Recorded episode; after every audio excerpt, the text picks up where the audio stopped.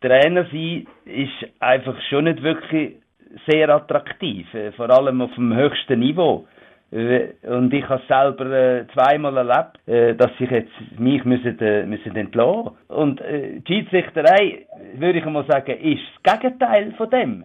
Das sagt der Andi Egle, der ehemalige Nazi-Spieler und auch Trainer. Er hat ein Projekt aufgeleistet, wo Ex-Fußballprofis zum Schiedsrichter sein will motivieren. Und seine Aussage zeigt auch, eine Entlassung geht nicht spurlos am Trainer vorbei. Willkommen im Penalty Podcast, sagt der Stefan Plattner. Der Basilisk Penalty Podcast. Präsentiert von der Elektro 3 AG. Ihre Partner für alle Elektroinstallationen in Basel und der Umgebung. elektro3.ch wir reden in dieser Folge als erstes über das ausführliche Interview vom FCB-Präsident David Dage im Fernsehen bei Blue. Wir suchen Parallelen und Unterschiede zum Abstiegskampf vom FCB in den 80er Jahren. Und dann tauchen wir eben ins Projekt vom Anti Egli, der sagt, viele Ex-Profis würden sich lieber eine Karriere als Schiedsrichter überlegen, als Trainer zu werden. Mit viel Skin in the Game, mit viel Herzblut, wie man es vielleicht weitgehend könnte übersetzen, mit viel All-In ist er zu mir ins Studio gekommen. Hallo Stefan Gutknecht, mein Podcast-Kollege. Also ich habe jetzt nicht das unternehmerische Risiko genommen wie der David Täger für den Podcast. Aber ja, mit, Nein, definitiv nicht. Um Geld geht es nicht. Mit großer Freude, großer Freude, dass wir wieder mal zusammen im Studio sind, seit langem. Und nach dem Interview von David Degen im Fernsehen bei Blue, da reden wir natürlich über das Interview, was das ausgelöst hat, auch die Aussagen, klare Aussagen, die er teilweise gemacht hat. Und ich habe mich noch ein bisschen schwer da mit dem Thema, habe mir überlegt, soll ich das Thema Abstiegskampf heute wirklich im Podcast auftun, das Fass auftun, aber nach dem Interview von David Degen dürfen wir das, glaube Und an dieser Stelle dürfen wir oder müssen uns auch daran erinnern, dass es schon mal so weit war beim FC Basel 1988, wo sie abgestiegen sind und die Fans dann natürlich auch ein paar Jahre später beim Aufstieg gesungen haben.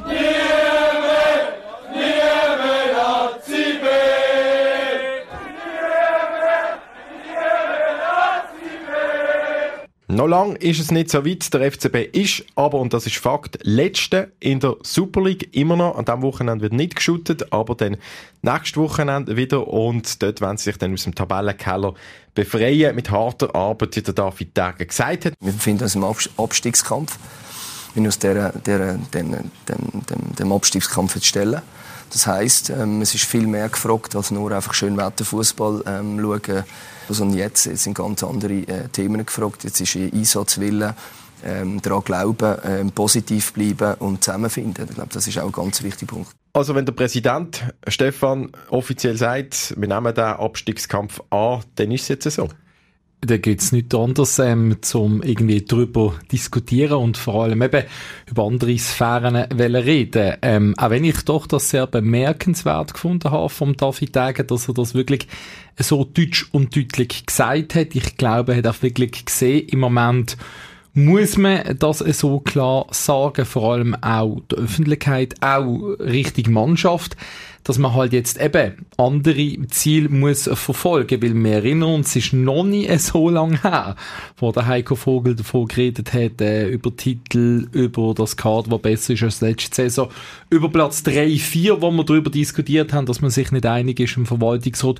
Und von dem her muss ich sagen, habe ich es auch gut gefunden, dass der David Degen dort gesessen ist und vor allem, dass er das so klar und deutlich rausgegeben hat überraschend gekommen für dich oder nicht? Für mich schlussendlich habe ich nicht gedacht, dass er es so deutlich jetzt sagt, äh, weil vorgängig hat ja Benny Huckel schon geschrieben in den sozialen Medien, dass der FCB das müsste jetzt annehmen, der Abstiegskampf und dass jetzt der David Degen fast mit den gleichen Worten wie der Benny Huckel das so erklärt.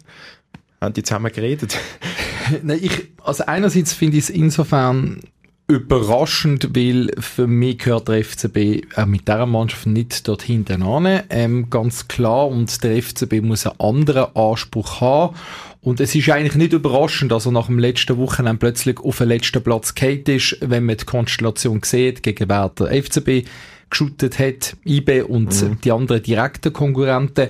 Auf der anderen Seite finde ich es einfach folgerichtig. Wenn du Letzter bist, kannst du nicht plötzlich immer noch von Platz 3 und 4 und internationale Gefilde reden, sondern musst eben, musst eben mal der Realist sein und das so rausstreichen, weil das ist sicherlich auch der Punkt, weil es gibt auch viele Spieler, die dort zum FCB gekommen sind.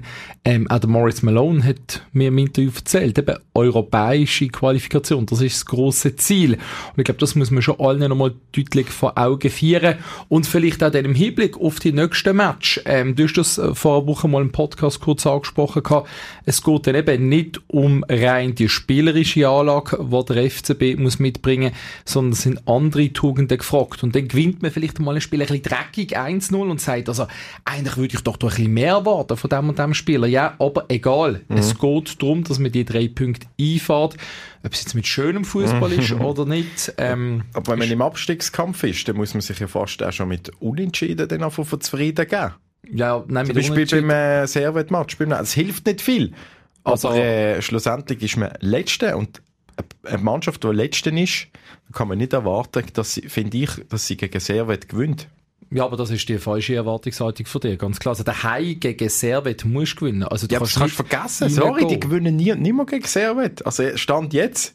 Aber du kannst, muss ich sagen, wenn die einen Unentschieden holen gegen Servet als Letzte. Aber dann kannst ja. du nie eine Fußballmannschaft trainieren, lieber Kollege. Dann kannst du will ich ja nicht.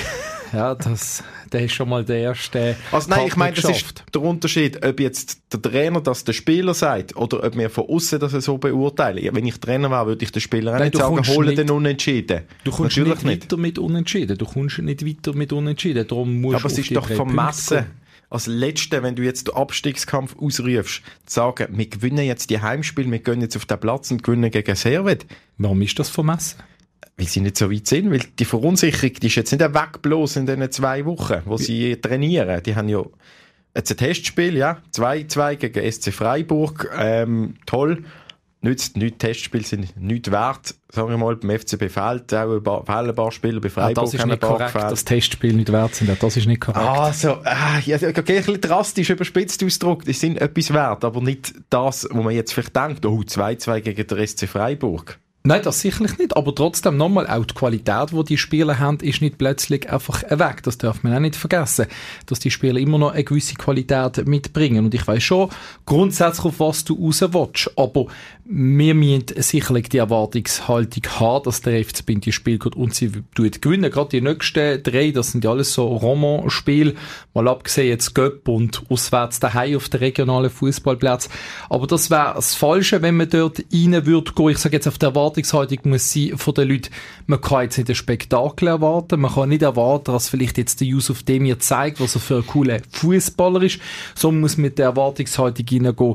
Es muss einfach alles gemacht werden für die drei Punkte und dann ist ein bisschen die spielerische Anlage, das, was man aus Fischer kritisiert hat, mhm. dass er äh, mal ein Spieltag quasi nicht Erster war oder einmal nicht gewonnen hat und sonst für das langweilige Fußball war. Das ist auf die Realität. Der Erfolg ja. steht jetzt über allem in dem Sinn und das ist ziemlich sicher, weil äh, das ist ja der Punkt. Der FCB ist nicht Letzter und die anderen Mannschaften vorne dran haben ein, zwei Punkte mehr sondern der nächste ist drei Punkte weg. Und das ist dann schon einmal, mit dieser Drei-Punkte-Regel braucht es schon Sieg. Äh, unentschieden nützen dann nicht. Da bin ich mit dir einig wieder. Genau.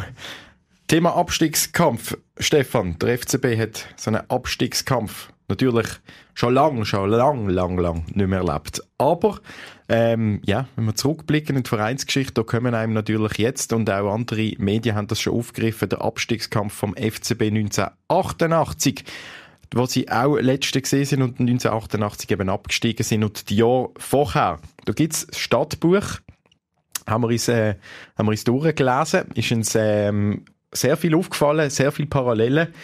Wir können hier schnell daraus zitieren, zum Beispiel 1970er Jahre FCB riesige Erfolg gehabt. Mit den Erfolgen kamen die Zuschauer in großer Zahl, in der Kasse klingelte es unaufhörlich, der FC Basel wurde Millionär. Dann aber eben nicht mehr so äh, erfolgreich gesehen. 1980 ist dann noch der letzte Meistertitel gekommen. Und ähm, dort heißt es dann dazu, lange Jahre hatte der FC Basel das Glück, von klugen und weitsichtigen Funktionären geführt zu werden. Doch Ende der 70er Jahre, als die Dimensionen im finanziellen Bereich immer größer wurden, fehlte es im Verein an überragenden Persönlichkeiten. Noch einmal gewann der FCB im Jahr 80 die Schweizer Meisterschaft, doch die Wogen der Begeisterung schlugen nicht mehr so hoch. Als Übersättigung wurde das damals bezeichnet. Ja, das haben wir mal, so Übersättigung hat der Bernhard Häusler mal gesagt, wo man immer Meister geworden ist bei den Zuschauerinnen und Zuschauern, dass die dann quasi abgenommen haben. Und ja, es ist ja dort auch gesehen, eben Persönlichkeiten, die gefehlt haben, ähm, dass man nicht wirklich gut agiert hat und wegen dem ist es sportlich schlechter gegangen. Man hat sich dann zum Beispiel auch mal noch äh, teuren Spieler geleistet und hat da vor allem müssen, Harald Nickel, ein Deutscher. Und hat dann da, ist recht teuer im Unterhalt und äh, all die Trainer nach dem Helmut Benthausen ein bisschen im Schatten gesehen von ihm. Aber ich glaube, einerseits Parallelen, die es dort gegeben hat, dass man auch, wo der Helmut Benthaus zurückgekommen ist, also dann gesagt hat, ja, ich bin nicht zurückgekommen zum achten Platz verteidigen. Das tut ja wirklich genau, wie es jetzt eigentlich ist. Eben, man hat äh, in den letzten Jahren von Persönlichkeiten geredet, die gefehlt haben, wo der Club auch, sag ich jetzt mal, charismatisch mhm. gefeiert hat. Man hat unglücklich agiert. Ich glaube, es haben auch schon andere Medien aufgelistet, wie viele Fehler der FC Basel in den letzten Jahren gemacht hat. Und eben, man hat ja trotzdem gesagt, ähm, international ist das Ziel. Und das ist jetzt sicherlich auch wieder so, dass man die sportlichen Ziele relativ hoch gesetzt hat. Aber ich glaube... Bis in dieser Woche, wo sie jetzt definitiv zurückgebracht sind, ja. Aber eben, es gibt dann doch auch noch Unterschied, weil der FCB ja dort mehrere Jahre hintereinander ähm, wirklich nicht top gesehen, vor genau. allem auch nicht in der erweiterten Spitzengruppe. Das dürfen wir ja nicht vergessen, der FC Basel. Also damals hat es in den 80er Jahren nach dem letzten Meistertitel auch 8, 10. Platz gegeben in der, in der Superliga oder in der damaligen Nazi. Das ist jetzt nicht der Fall gewesen. Oder darum sagen wir natürlich schon, der FCB ist in den letzten Jahren, außer gerade letzte Saison, immer in den Top 3 gesehen. Noch. Letztes Jahr jetzt nur Fünfte, das Jahr wissen wir es noch nicht. Aber definitiv, was auch ein Unterschied ist, wir haben äh, der Kaspi, der FCB-Fan, der uns eine Geschichte erzählt hat und dort berichtet hat von den Jahren, wo er FCB-Fan geworden ist in den 80er Jahren, wie er das damals erlebt hat. Als ich zum FCB gekommen bin, sind wir immer noch schlecht gewesen, wenig Zuschauer gehabt. Und was vor allem traurig war, ist, ist äh, so die zwei Jahre, bevor sie abgestiegen sind, hat sich eigentlich in dieser Stadt niemand für den FCB interessiert. Wir haben himmeltraurige Zuschauerzahlen gehabt und bist nach dem Match heimgelaufen mit dem FCB Liebling. Jeder hat gefragt, äh, was haben sie wieder gemacht? Haben sie wieder verloren? Ja. Also das passiert schon. Dass die Leute einem wieder fragen, haben sie wieder verloren. Aber das Stadion leer ist, das ist definitiv nicht so. Nein, vor allem eben, ich sage jetzt einmal, die Leute, die beschäftigen sich extrem mit dem FCB. Also das merkt man jetzt auch hier in der Stadt, das Stadtgespräch und jede und jeder hat natürlich ein bisschen etwas und seine Meinung dazu. Auch der Auftritt von David Dage hier im Fernsehen hat extrem, ich sage jetzt durchaus polarisiert oder die Medienkonferenz mit dem Heiko Vogel und die verschiedenen Ansichten, die da aufeinander prallen und natürlich die ganze Fußballschweiz schaut eigentlich hier auf Basel. Also das ist einfach immer noch da. Also wenn es um Berichterstattung, um die Schlagzeilen geht, ähm, ist der FCB der grösste Club in der Schweiz. Also da muss man nicht an mangelnde Aufmerksamkeit irgendwie zu denken geben. Was wir nicht ganz wissen, finanziell wie der FCB da steht, das ist immer noch ein bisschen offen, auch wenn der David Tag natürlich sagt, ähm, man hat sich da können fangen, man tut das strukturelle Defizit krass vermindern und äh, ja auch schon ähm, gesagt worden ist von Seiten FCB, dass man das Jahr sicher mit einer schwarzen Null wieder rauskommt. Also kurz vorm Konkurs steht der FCB momentan nicht mehr. Nein, das sicherlich Wie nicht. damals das ist, das ist definitiv so. Ich glaube, da eben, haben wir auch schon mal gesagt, kann man David Degen durchaus loben, wie er der FCB wieder gesund gespart hat, kann man vielleicht auf die einen Seite sagen, dass man ein bisschen den, den ganzen Apparat zusammengefahren hat, dass man teuer Spieler verkauft hat. Aber eben, das andere ist dann schon ähm, Thematik, wenn man nicht europäisch shootet, fehlen gewisse Einnahmen.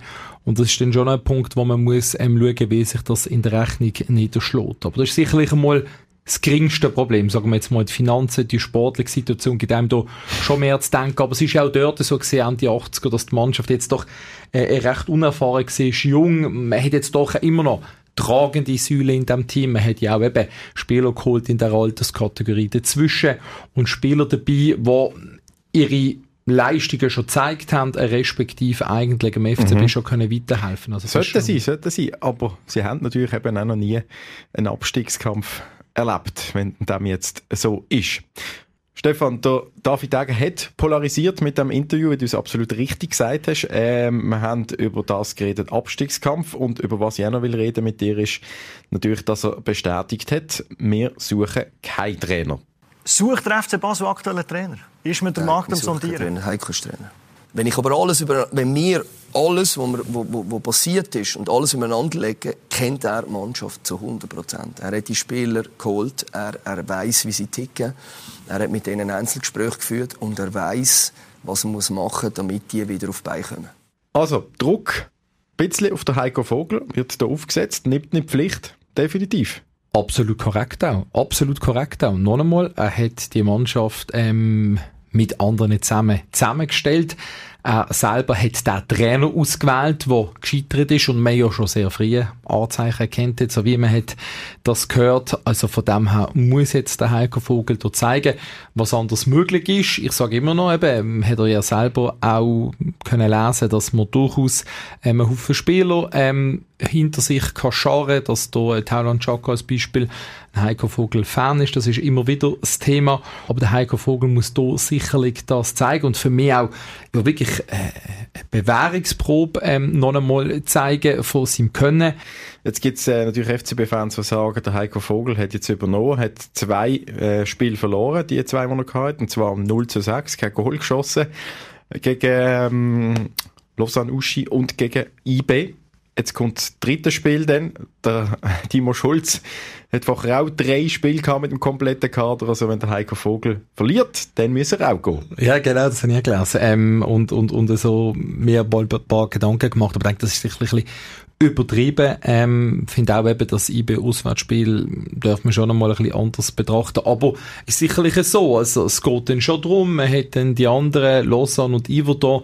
Also, einfach bis im Winter hat er dann nicht nur mehr Zeit aus meiner Sicht. Ähm, schlussendlich geht es um die Punkte, die da sind.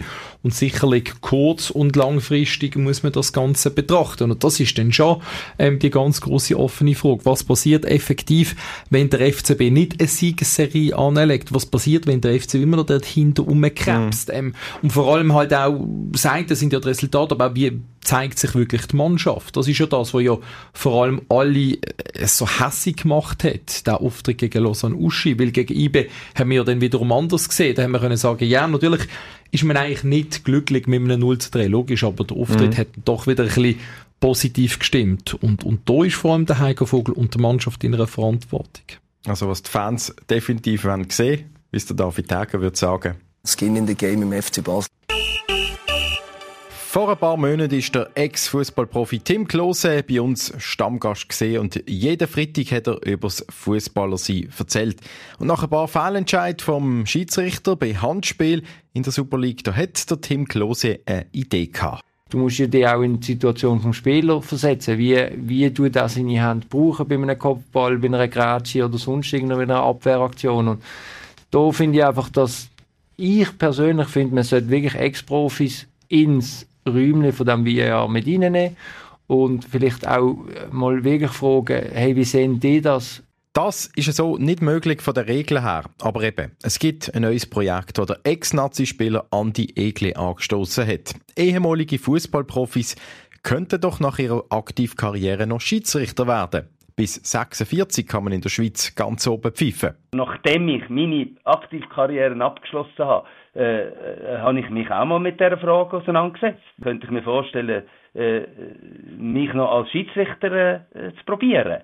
Äh, und die spontane Antwort war äh, ja, selbstverständlich, obwohl, obwohl ich dann relativ rasch Trainer geworden bin. Der Andi Egli hat die Idee dann wieder Silo. Vor ein paar Jahren, wo der Videoschiedsrichter der War aufgekommen ist und es immer wieder Diskussionen gegeben hat, hat es bei ihm angefangen denken wieder. Innerhalb von der Organisation Swiss Legends, dort sind ein Haufen ehemalige Nazispieler vereint, da hat er angefangen umfragen. Mit dem Hintergrund, dass er findet, die Schiedsrichter bekommen aktuell zu wenig Respekt von den Spielern auf dem Platz. Ich bin schon der, der Auffassung, äh, wenn da ehemalige Spieler in der Verantwortung sind, äh, und müssen so ein Spiel anleiten, äh, wo die Protagonisten da, die 11 gegen 11, die da spielen, äh, dass die natürlich ja automatisch spüren, dass der, der da die Pfiffe äh, vollziehen, dass der äh, unglaublichen Erfahrungsschatz hat aus der eigenen Tätigkeit eben als Spieler auf äh, äh bestmöglichem Niveau, idealerweise auf Profiniveau.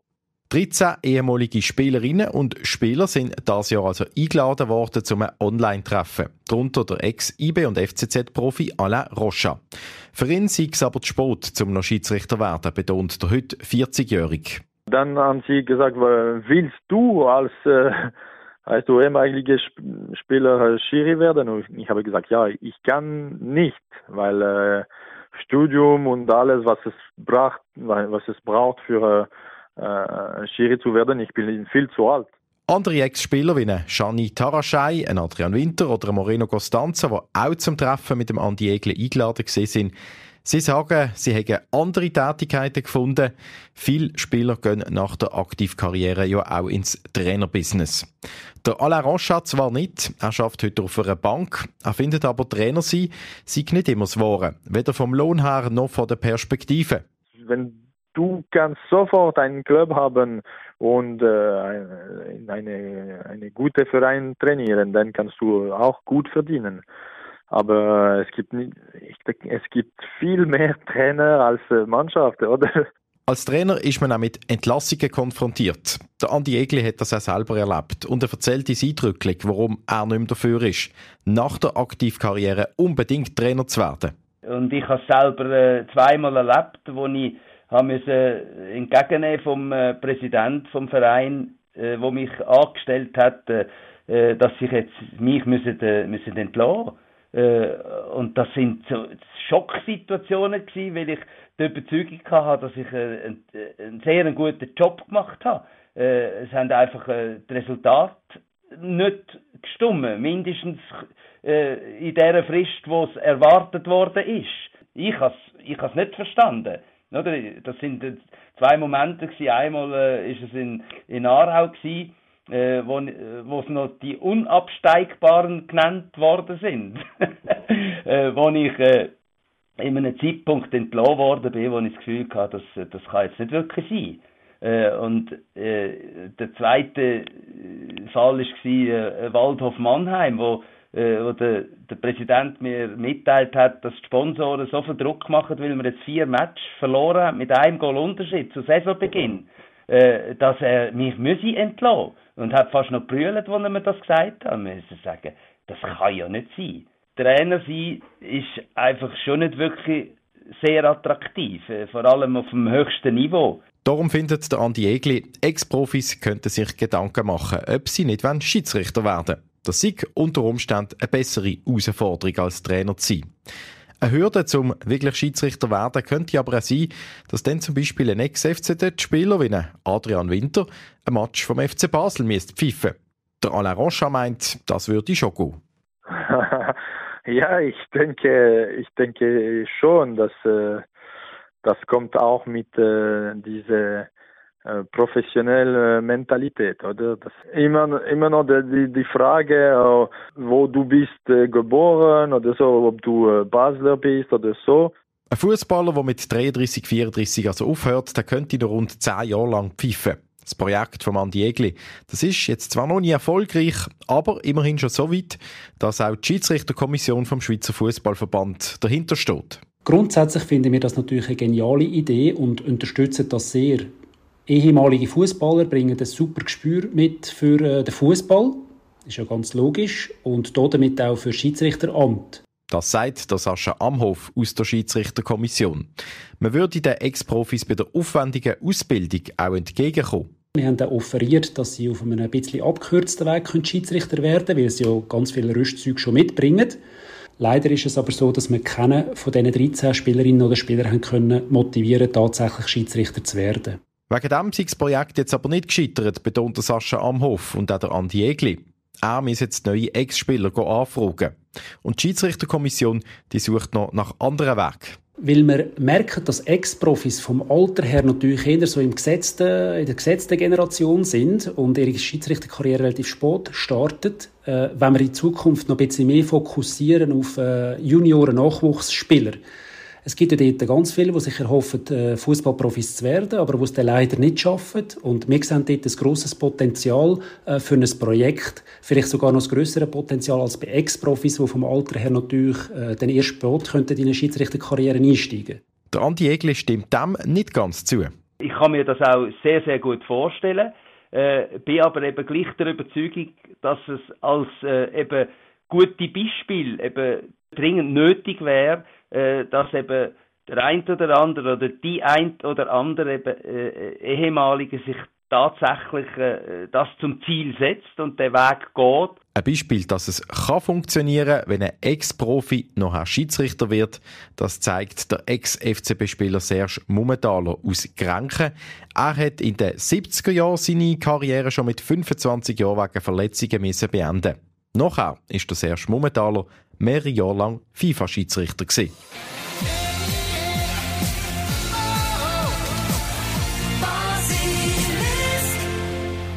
Und wir wollen uns hier im Penalty Podcast auch immer wieder den Fans widmen. 130 Jahre FCB wird das Jahr gefeiert.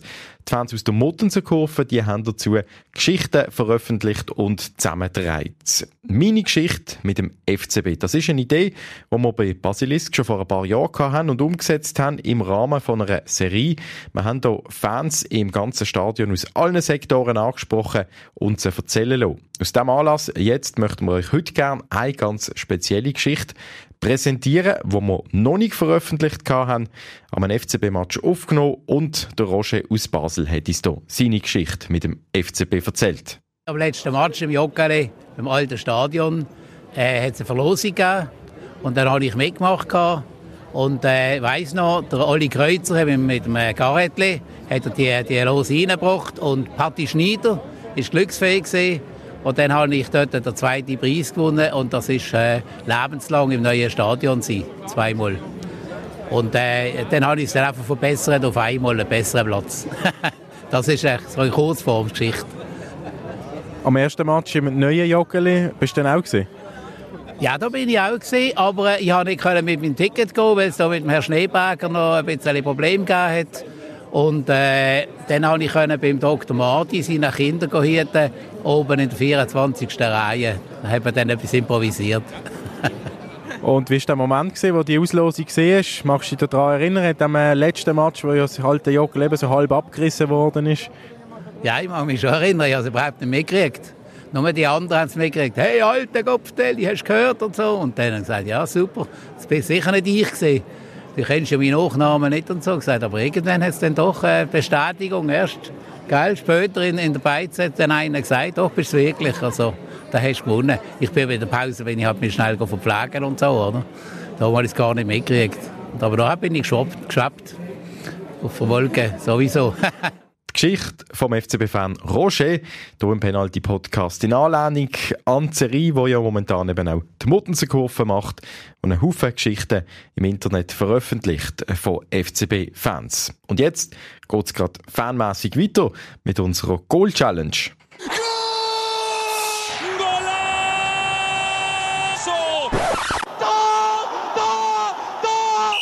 Es geht um einen süßen Preis von einem unserer Sendungssponsoren. Kurz vor Weihnachten vergeben wir den Preis dann an den oder die FCB-Fan, der der längste Schnuff hat beim Goal schreien.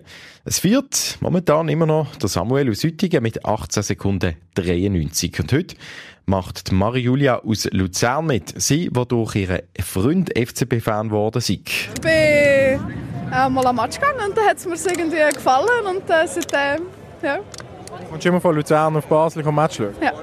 Oh, es hat Basel, das ist cool.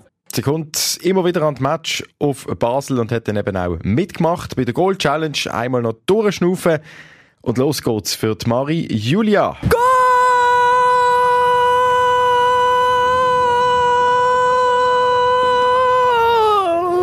Ja, jetzt ist mir die Luft ist aus bei der Mari Julia. 7 Sekunden 98 sind das gesehen. Langt nicht zum Tabellenspitze übernehmen in der Goal Challenge. Der Samuel aus gilt es immer noch zu schlagen. Wenn ihr das probieren wollt, meldet uns eures Interesse via basilisk.ch. Der Penalty Podcast von Basilisk. Jeden Freitag oben neu auf allen Podcast-Plattformen. Präsentiert von der Elektro 3 AG. Ihre Partner für alle Elektroinstallationen in Basel und der Umgebung. elektro3.ch